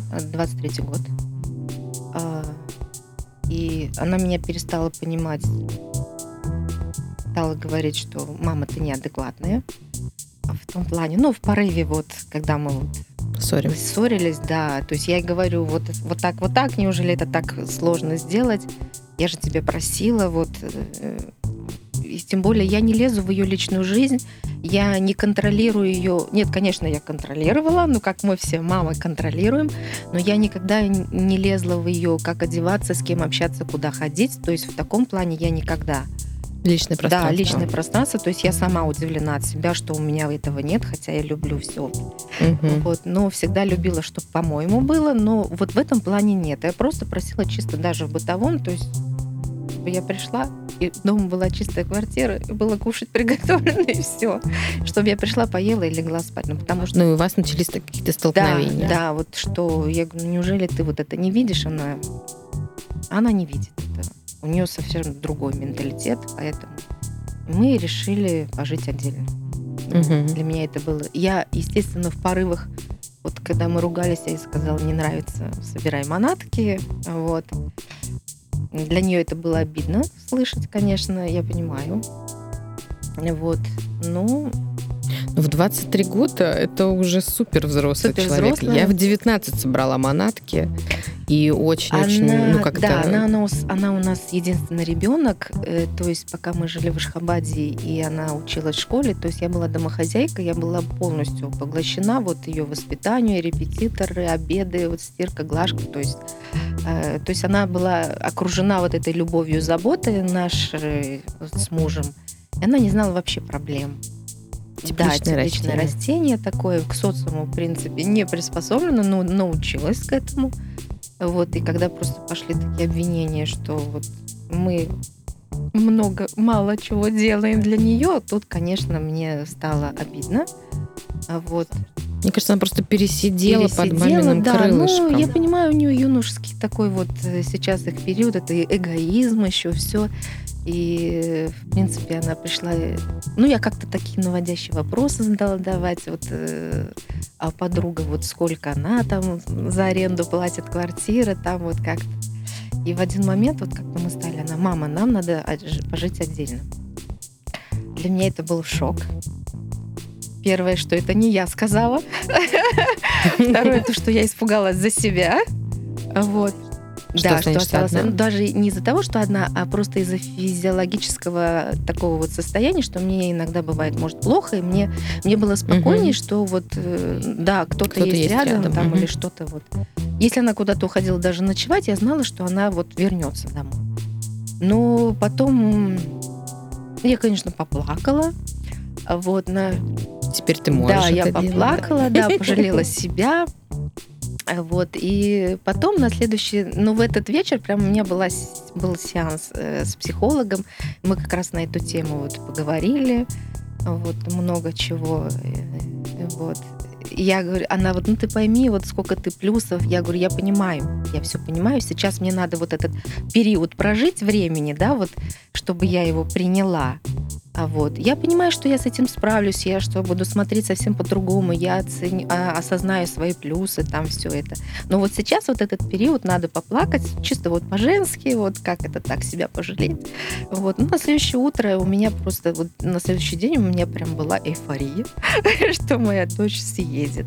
Вот, что наконец-то вот э, начнет самостоятельную жизнь и поймет, что какой труд э, вносят родители, да. В 23, Надя, Пора, пора да. уже. Сепарацию Давно. надо было делать. Но, Пора но я давно, говорю, да, ну, это уже. к этому пришло тогда, когда надо было. Ну вот, ну в таком случае, я говорю, начинать э, взрослеть никогда не поздно. Вот, и в том плане, что она-то сказала, потом я поняла, что она испугалась этого. Вот, я ее прекрасно понимаю. И я, она, я уже стала спрашивать, я говорю, Марин, ты когда уже собираешься съезжать? Она, мама, ты меня выгоняешь. Я говорю, ну ты знаешь, ну ты приняла решение. Я понимаю, тебе очень страшно. Я не отрицаю это. Но я всегда готова помочь тебе, если ты меня попросишь. А ты не боишься А, остаться одна? Ну, я сейчас, в принципе, живу одна. Она съехала Она уже съехала. мужа еще в августе месяце. Вот. И Почему ты к мужу в Москву не Ну, переедешь? А у меня лечение все в Твери, и я работаю, да, А, там, поэтому как-то м, лечиться в Москве, и когда уже там все, уже все, вот Мгм. и связи, и друзья, и все-все-все, поэтому как-то с насиженного места не хочется съезжать, Мгм. начинать вот в Москве все сначала. Вот, и у нас сейчас отношения с дочерью прям вот стали намного лучше. Конечно. да. Конечно. Ну, естественно, я могу и обидеться на нее, что меня никто не понимает и меня не любит. Ну, бывают такие периоды, особенно после вливания, там еще, когда тебе плохо физически, вот, и морально бывает там. Ну, это периоды, да. Я знаю, что как меня, оказывается, я сегодня осозна- вчера осознала, пока на пока лежала, думаю, боже мой, мои родные и близкие, думаю, как с ними, как им э, сколько им силы терпения надо, чтобы меня выносить. То есть, ну, ну, а что есть такая, какая я есть? Я не буду притворяться, то есть я не буду удобной, которой я была раньше. Вот. И, то есть я буду... Сейчас у меня происходит период становления своей такой внутренней личности, взросления, можно сказать. А почему ты до этого? То есть смотри, нам всегда люди такие странные. People are strange, как пел Джим Моррисон. Люди странные. Нам э, всегда нужно какое-то потрясение, чтобы... То есть мы не можем просто принять себя, понять, что нужно жить, понять, что я должна быть такой, какая я есть, не стесняться себя, радоваться жизни, не забивать какие-то свои качества вот непонятно куда. Мы это понимаем только когда э, что-нибудь вот такое треснет весло, по башке, да. да. А, ну вот как мы с тобой говорили про мою историю за, за эфиром, а, у меня была просто тотальная переоценка ценностей. Я поняла, что какие-то моменты, за которые я парилась до этого, это просто такая херня, что, ну, как бы, то есть то, что для меня было супер важно, категорически важно, я поняла, что это просто вообще что, до свидания. Mm-hmm. Или люди, например. Например, до диагноза я очень переживала, когда я кому-то не нравлюсь, потому что я достаточно такой полярный человек, а, ну, и, а, ну, как там, мне говорят, что ты либо можешь, ну, либо в десны тебя обожают, либо ненавидят, потому что, ну, ты не пресная, не серая так далее. Таких людей обычно либо плюс, либо минус. И я, не, созна... не осознавая этого, а, очень сильно переживала, почему я кому-то не нравлюсь. То же а потом... Да я когда это случилось, я поняла, а какая мне вообще, почему я, во-первых, должна всем нравиться? Зачем мне лично это? Вот я не нравлюсь, не знаю, там, Маше, Глаше и, и Пете и Васе. Mm-hmm. Вот, ну, как бы, окей, ну и что? А я раньше просто, ну, то есть я себя, ну, либо просто, я говорю это слово, я выдрачивала себя настолько, что нет, это, я из, думала, анализировала, нет, вот почему я не нравлюсь, не знаю, там, Маше, Глаше, почему я, я должна под них подстроиться, так, мне нужно измениться. И вот я тратила столько энергии на да. это, а когда с тобой это происходит, ты думаешь, ну, как бы это просто какие-то люди, которые в, в, в, ну, как бы в море огромном других людей. Угу. Есть другие люди, которым ты нравишься, которых ты вдохновляешь, которые тебя обожают. Это для тебя не важно. Для тебя вот важно, что конкретно этот человек сказал, что ты, например, ну, условно, стерва. Там, я часто, мне прилетает, что ты там стерва этого. И ты э, заостряешь внимание на этих да. людях, а на то, что тебя море других людей обожает, ты вообще не замечаешь. А потом ты думаешь, ну как бы какая мне разница? То есть я должна под, подстраиваться под каждого человека. Зачем, если можно просто быть собой, и твои люди, с которыми ты будешь счастливым, с которыми тебе будет круто, кайфово и классно, они будут с тобой всегда стерва-то, не стерва, красивая, некрасиво, удобно, идет, неважно. И вот а, почему-то нам всегда нужно, чтобы нам, что-то с нами произошло, чтобы мы себя, условно говоря, приняли. Вот мне нужно было месяц жить в аду, mm-hmm. чтобы понять, что жить это классно, что мои друзья и любимые люди это классно, что вообще в принципе все, все, все классно. И самое главное, что я у себя есть, я у себя классно. Почему нам надо всегда а почему мы просто не можем это понять без вот каких-то таких потрясений? Ну, знаешь, потому что, наверное, от воспитания зависит, э, от воспитания, да, что нас не учили жить для себя и любить себя. А надо вот жить для других. Так я и жила многие годы вот для семьи, для мужа, для дочери. Все делала для них. Вот. И у меня произошло такое, что я думала, вот мне не надо говорить, что надо сделать. Я просто увижу и делаю, что человеку нужна эта помощь. И я просто ожидала того же, что если вдруг что-то со мной случится, то вот мои родные, наверное, также, я им не буду ничего говорить, они сами увидят и все сделают. Оказывается, нет. Но они не должны. Они не должны. Просто это мое отношение. Вот я тогда поняла, что такое значит судить по себе людей. Не только в плохом, но и в хорошем смысле. То есть я вот, я бы сделала бы так, а вот ты так не делаешь, и я на тебя обижена. То есть вот эти вот... Э, Хотя человек может даже не знать, да, что тебе это да, нужно. Да, просто ему надо сказать. И просто я сейчас учусь э, озвучивать свои просьбы. Во многом это, да, не всегда это так коребит, потому что как это я так сильная такая, как это я кого-то буду просить. Это очень. И вот поэтому и в это время же я пошла на танцы. Это не просто так, потому что, то есть, меня подвело к этому. А танцы там, ты знаешь, там такая тонкость есть в этом, что женщина э, в этом партнерстве должна быть ведомой. То есть она не должна думать. Она должна уметь считывать знаки партнера по пальцам, по направлениям, что ей надо делать.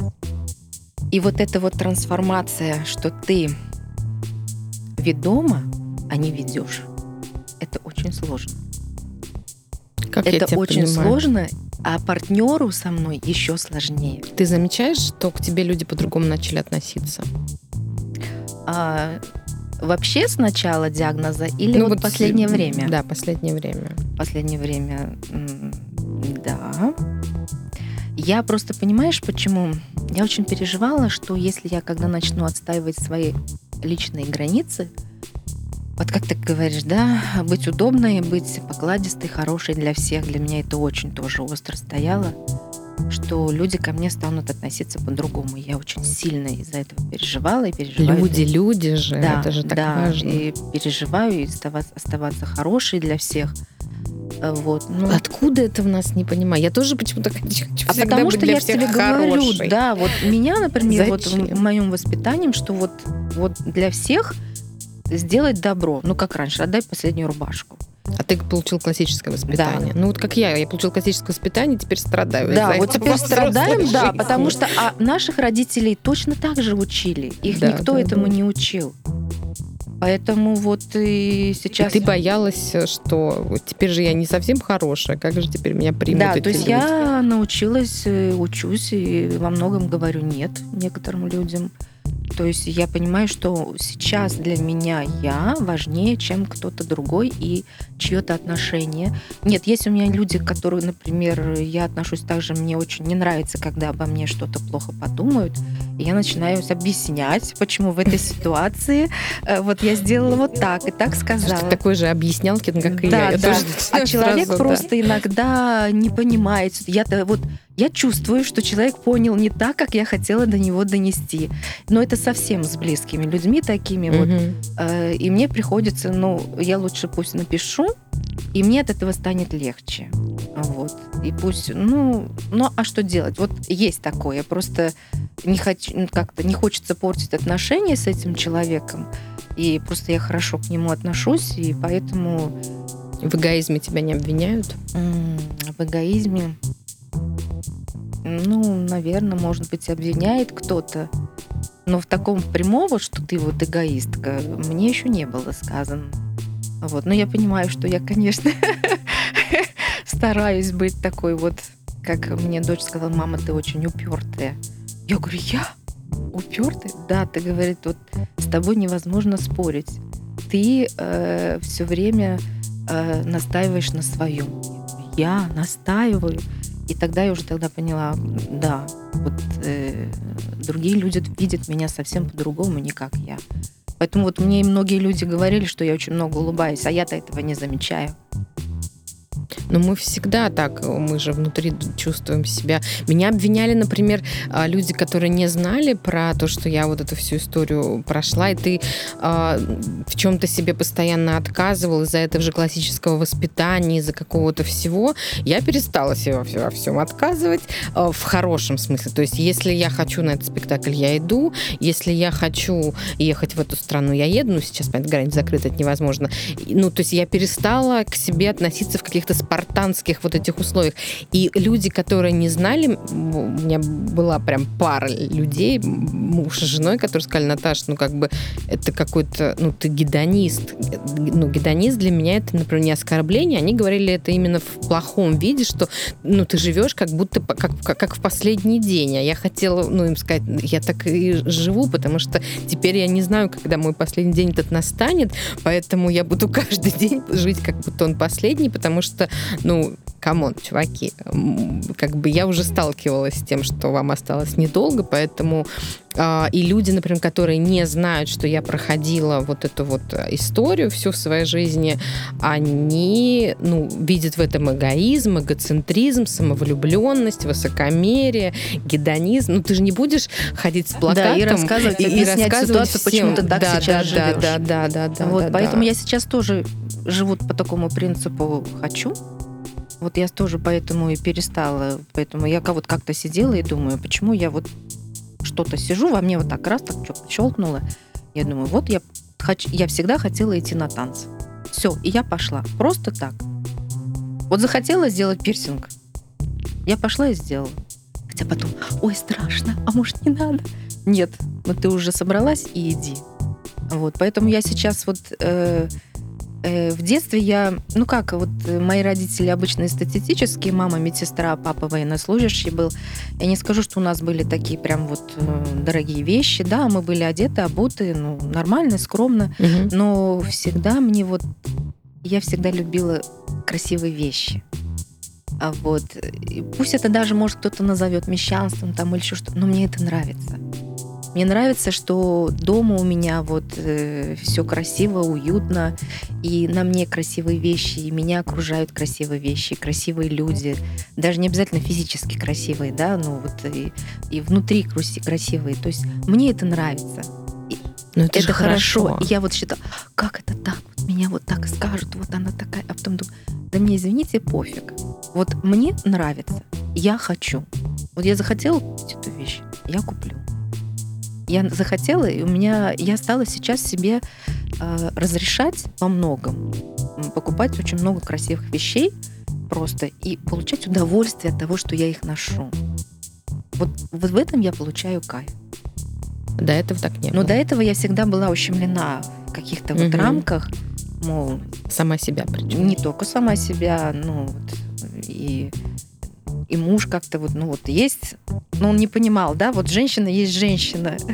Вот, ну как это вот много так вещей? Я говорю, ну понимаешь, мне это... Почему 20 Да, сумка? да, да. Вот у меня такого не было. 20-е, там, 30-е, там, или еще что-то. То есть я вот сейчас позволяю себе это. И мне, я вот прям кайфую от этого. Захотела, купила. Захотела, и это сделала. Поэтому вот потому захотела, я пошла на танцы. Поэтому вот захотела я сейчас купить еще один курс по онлайн-танцам. Я купила. Онлайн-танцы? Да, просто я сейчас купила курс про руки. А в Питере есть такая Женя Царев, Царев, Царевская, Царь, Царевская, кажется, фамилия правильно. Вот. Э, она тоже танцует кисомбу и преподает. А вот. И, в принципе, в процессе танца, то есть у нее есть курс про руки, там пять всего занятий. Вот. А тебя прям в танцы Да, понесло. меня прям вот понесло в танцы. Получается, это вот у меня курс какой-то терапии, становления себя через вот эти танцы.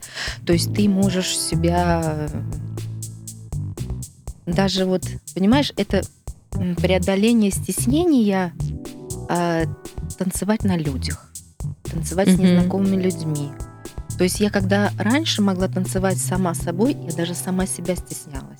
Вот я вот это осознавала. То есть сейчас у меня это постепенно проходит. Ты смотришь, когда себя на видео, не все могут себя смотреть на видео. А вот. И девчонки, когда вот э, у меня было первое интервью, у меня когда была фотосессия, я была, меня взяли первое мое интервью, я была при химиотерапии, я не смогла его прослушать, потому что мне не понравилось, как я там вот как да, ты не то, что звучишь, а вообще вот само принятие себя. Как это я вижу себя одной, а тут совершенно другая, и несоответствие вот это идет. Э, поэтому это тоже, можно сказать, то есть сегодня для тебя тоже такой терапевтический да. момент, потому что да. сейчас тебя я уже, в принципе, уже к этому спокойнее как-то отношусь, но вот есть вот это вот, а я тебе скажу, мне даже пришло, произошло а, осознание такое, а у нас вот Женя, у нас есть чат в Телеграме, да, она выкладывает туда, вот, ну, мы занимаемся 50 минут, то есть она дает занятия, потом присылает резюме, и мы повторяем, то есть мы должны выполнять домашние задания, снимать на видео те упражнения, то есть те импровизации, которые вот э, мы проходили, да, вот куда руки, там еще что-то, там вот это вот. Вот, и когда я сняла свое видео, в принципе, я отослала Жене, но я думала, все, я дуб дубом, в общем, у меня ничего не получится. И, в общем, ну, осознавание себя вот этого. И когда она мне ответила, что все хорошо, у тебя вот это вот, вот это вот, я, я так в шоке, было очень приятно, и она сказала, можно я могу использовать а, в своих да, образцовых, что вот начинали люди так, а вот сейчас танцуют вот так вот. И я говорю, да, я сказала, да, пожалуйста. Вот. И когда я скинула, она говорит, можешь скинуть в общий чат, пусть девочки посмотрятся, потому что стремаются, что стесняются себя. Я говорю, да, без проблем. То есть у меня как-то вот это вот э, постепенно, потому что до этого еще А, и ты, наверное, видела, я выложила у себя в Инстаграм вот э, Да, да, выступление со сцены. Вот у нас было в феврале две- 2020 года. Я, конечно, тоже сначала начала слушать, выключила звук, смотрела на себя, просто смотрела на себя, на мимику. И я начала осознавать, что я себе нравлюсь. Я тогда включила звук. Я прослушала все. Мне очень понравилось. И то есть, то есть вот это вот восприятие себя шаг за шагом, вот это вот э, идет. Просто девчонки, никто кроме меня там домашнего задания не выложил. Вот, были очень Мгм. теплые слова девочек, вот, в принципе. Ну, это тоже стеснение.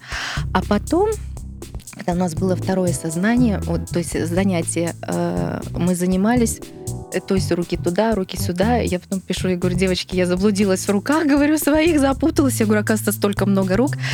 И, я, и происходит такое вот ощущение внутреннее, я не знаю, как его сказать себе, но потом я осознала, что а, мозг это воспринимает как угрозу, если ты изучаешь что-то новое. Понимаешь? М. Да, вызов. У Как нас же мозг, такой. чтобы нас сохранить. И если что-то новое, почему мы всего чего боимся? Что это угроза нашей жизни. И нам бы быстрее от него отказаться, чем вот проникнуться. Я тогда поняла, Мгм. что это просто как угроза, и поэтому мы так реагируем. Вот. А потом это постепенно проходит. Ну, то есть танец он то, что ты что-то новое, э, да, что-то ты новое жизни, делаешь, да. непривычное Вот это делаешь. И наш мозг, да, воспринимает для как раз ту лампочку, да. что ты куда-то пошла, да, Да, спасайся, типа, спасайся, кто бросай может. и все ничего не делай, стеснение какое-то там, еще что-то. Это вот, вот через это вот страх, стеснение, вот это вот совокупности есть. Вот и я тогда осознала, я тогда просто девчонкам написала, что говорю, через это все проходят, в принципе, и и каждый раз, вот просто даже когда пошла на танцы, это же тоже там, незнакомые все люди, стеснение. И просто интересно за собой наблюдать, как ты вот это проходишь Наблюдать. шаг за шагом, вот, и каждый раз по-разному. Иногда просто прям лихорадит вот эти внутренние ощущения. Вот. И поэтому стала к себе вот бережнее относиться в том плане. Ну, страх, да, у нас, видишь, страх везде, поэтому я понимаю, что становится страшно, но, но зато интересно. Ну, страшно за то, что как я выгляжу в Да, танцах. бояться, это, да, кажется, бояться, классный, вот, что ты совершишь страх. ошибку, Да, и да, да. тебя с- осудят. А в принципе людям нафиг и пофиг, они смотрят за собой. Пофиг. Вот и все. Вот это вот э, очень Конечно. интересно. Поэтому вот у меня, наверное, я говорю, наверное, я говорю, я ненормальная, что так к себе нормально отношусь. Поэтому у меня такого не было. Ну, как это Юрий Геннадьевич мне сказал, я приехала к нему. И он, и- и он говорит, все нормально, я говорю, да не очень. Он говорит, что? Я говорю, ну вот метастаз, он так бегом на МРТ. И я, когда мне сделали МРТ, а, я беру вот эту бумажку, я иду из одного, э, ну как, из од- из одного здания в другое. Я иду, и я осознаю, что у меня просто начинают пла- литься Мгм. слезы. Я беззвучно плачу. А вот, ну как это так, при всех плакать, ну, ну, в общем. Но я иду и плачу, вот просто Мгм. иду и плачу. То есть без звуков, без ничего. Как раз подруга лежала на операции, то есть после операции. Я к ней забежала, ну, то, естественно, я чуть поплакала. Вот, и все, да, все будет хорошо, там это, я говорю, да, знаю, ну, в общем, сейчас надо просто принимать э, решение, которое будет адекватно для меня, да, для моей дальнейшей жизни. И когда я пришла к хирургу, уже вот к нему в кабинет, и он взял листок, и тут меня, видно, прорвало. Я прям заревела в голос. Я никогда до этого ни при ком не ревела в голос, да еще при мужчине. Э, Вот. Я так ревела, это вот... э, И он, и он сидит, хоть он и онколог со стажем, ну, любую женщину плачущую, да, это э, страшно, конечно, видеть, даже не знаешь, чем и помочь. И он, ну, начал меня это самое, да, вот это, ну, я то успокоюсь, то опять посмеюсь, то потом опять поплачу. Он мне говорит, давай вали- что-нибудь валерьянка. Я говорю, наливайте. Вот он мне на спиртовом растворе налил, я ее выпила. Он говорит, ну ты хоть доедешь сама? Ну, в Москве. Я говорю, ну а куда же деваться-то? Я говорю, доеду. Вот. Хотя поехала не в ту сторону, потом осознала, доехала до дома. Угу. Потом на следующий день мы с ним созванивались. Он говорит, доехала. Я доехала. Я говорю, ну ваша валерьянка. Я говорю, меня даже не взяла, говорю. Он говорит, надо было водочки. Я говорю, ну в этот момент и водочка, наверное, не помогла бы. Ничего, Ничего не, не помогло. Это просто надо было дать время организму, все это вот. Э, просто для меня это так вот э, видно, я ему так доверилась, просто для меня это был угу. такой вот человек. А, вот, хотя врачи у меня все замечательные, химиотерапевт, и онколог мой, и все. Вот, и просто вот для меня это просто было таким открытием, что я первый раз могу при человеке просто так разрыдаться. Но видно, вот это прошел эмоциональный угу. сброс, и, в общем, я поняла. Мы с тобой вначале в самом говорили, что тебя вот эта ситуация очень много чему научила, помимо mm того, что ты перестала бояться слез, вообще научилась плакать и э, научилась принимать себя и не откладывать жизнь там и мечты в долгий ящик. Чему тебя еще эта ситуация научила? Ты знаешь, вот так сейчас прям сразу сказать, чему именно перечислить, да? Они ну, это может быть самое главное. Что они как-то сейчас всплывают в процессе. Угу. Даже вот а, я замечаю, что переосмысление происходит даже тогда, когда в начале диагноза я на вот какую-то вещи смотрела одним. Сейчас я на эти вещи смотрю совсем по-другому. То есть этот процесс идет постоянно. То есть он такой интересный, захватывающий. Иногда так становится страшно. О, но все равно идешь и делаешь, потому что вот выработалась вот эта привычка идти и добиваться. Во что бы то ни стало. Во что бы то, не во что бы то ни стало, а понимать осознание, что ты это можешь осуществить. Что вот эта вера, вот и появилась вот эта вера. Угу. Вот. Раньше я думала, что все, у меня ничего не получится, что я ничего не смогу. Просто оглядываясь то, через что я прошла, это были просто вот ну, такие чудеса, и просто я сейчас вспоминаю, просто сама от себя в шоке. Вот, вот эта вот вера в это дело, то, что если тебе надо, как многие говорят, ты поверь, пойди, и все будет. Да, это не просто слова. Значит, у этого человека, если он, который не верит и чего-то не добивается, то есть не было такой веры в это. И мотивации, и мотивации да, что у тебя это осуществится. И всегда притянутся те условия для осуществления этого. Ну, и ты эту историю уже, эту философию на остальные да. тоже, э, на остальную жизнь, да, условно да, говоря. Да. И не только вот про онкологию, вообще про жизнь. Хотя вот э, я много чего боюсь, да, вот про онкологию, конечно, в онкологии знаю, да, какую-то часть, то есть у меня нет такого страха, да. Ну, понятно, что страшно, да, вот сейчас я сделала под КТ, что там будет, э, конечно, это естественно. Mm-hmm. А в этом плане, когда знаешь и вращаешься в этой сфере, и привычно уже, ты уже нет такого страха. Но я боюсь, например, каких-то обыденных вот вещей там. Боюсь остаться без работы, да, боюсь остаться одна там, что меня кто-то не поймет. Вроде бы кажется, но ты вот преодолеваешь, да, такой этап у тебя в жизни, вроде бы бояться можно ничего, но все равно этот страх есть. Ну, это круто, наоборот, что у тебя есть страхи обычного, условно да. говоря, человека, потому что это значит, что ты ну, не да. зациклилась на, на диагнозе. Меня обвиняли, когда я написала колонку, у меня некоторые комментаторы обвиняли, что что за дура, она, ей поставили смертельный диагноз, она боится потерять волосы. И я объясняла, что вы не представляете, как ты устаешь э, бояться смерти, что ты уже начинаешь бояться потерять волосы, ты реально начинаешь начинаешь там с кем-то из близких ругаться, потому что ты хочешь ругаться, потому что ругаться это жизненно, а не только ты не... И ты ощущаешь, это... что ты живая, да, что ты а не постоянно здесь. сидеть.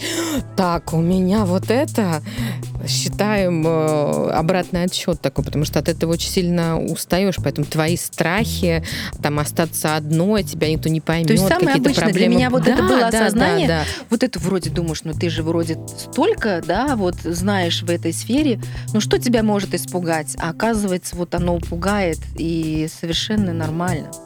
Конечно. Вот, и в принципе, то есть я всегда говорю, вот я живу, да, вот мы, да, с, с диагнозом, живем на минном поле.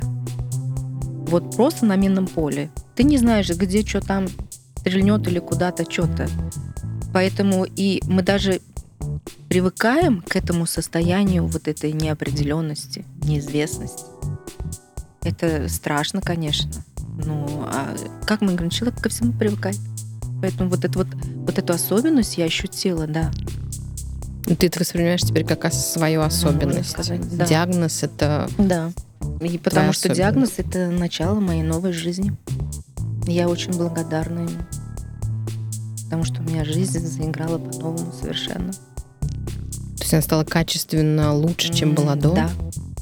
Здесь я себя ощущаю как полноценным человеком, хоть я, можно сказать, физически, да, неполноценный, да, без... Я осознаю себя полноценным человеком, который растет в своем внутреннем мировоззрении. Раньше было а, не нет, так. Потому что раньше я не думала, что жизнь бренна. А вот, хотя я это осознавала, потому что мы э, жили в Ашхабаде, и у нас очень часто были землетрясения. Это очень страшно. Ты когда бежишь с четвертого этажа и понимаешь, что ты не успеешь добежать, а тебя в любой момент может прихлопнуть, вот э, эти моменты, вот я сравнивала, вот даже сейчас, да, вот я говорю, они все равно разные. Вот тогда ты понимала, mm-hmm. что вот тогда, почему они разные, когда вот происходят такие независящие природные, да, что в любой момент раз и все, Тут от тебя ничего не зависит. А вот здесь от тебя много зависит. И вот этом разница. Что здесь безосознанно ты можешь, а здесь ты осознанно все делаешь и можешь на это влиять. Вот в этом разница. Круто. Спасибо тебе большое. А, и надеюсь, что этот разговор как раз-таки не только про диагноз, не только про онкологию, а про обычные жизненные страхи, мечты. Хочу на танцы, хочу проколоть ухо, хочу, чтобы дочь съехала. А, очень поможет а, тем людям, которые нас сегодня слышали, тем, у кого есть диагноз, тем, у кого нет диагноза, неважно, какого пола и так далее. И я еще раз, как я говорю в конце каждого выпуска, очень сильно а, ко всем обращаюсь, чтобы все как-то следили очень хорошо за собой, за своим здоровьем, прислушивали к себе. И, пожалуйста, женщины, после 35 лет, пожалуйста, все, кто меня слышит, пройдите э, маммографию, сходите к мамологу. Лучше это э, либо обнаружить на начальной стадии, либо обнаружить и обрадоваться, что у тебя ничего нет, но э, не бойтесь этого знания, потому что там врачи тоже говорят, что многие женщины боятся именно идти, чтобы а, им не сказали, что mm-hmm. у них что-то не так. Пожалуйста, пройдите обследование, узнайте, что с вами все хорошо, и слушайте дальше мои подкасты. Спасибо большое большой, Надир. Спасибо, спасибо огромное. Всем. Пока.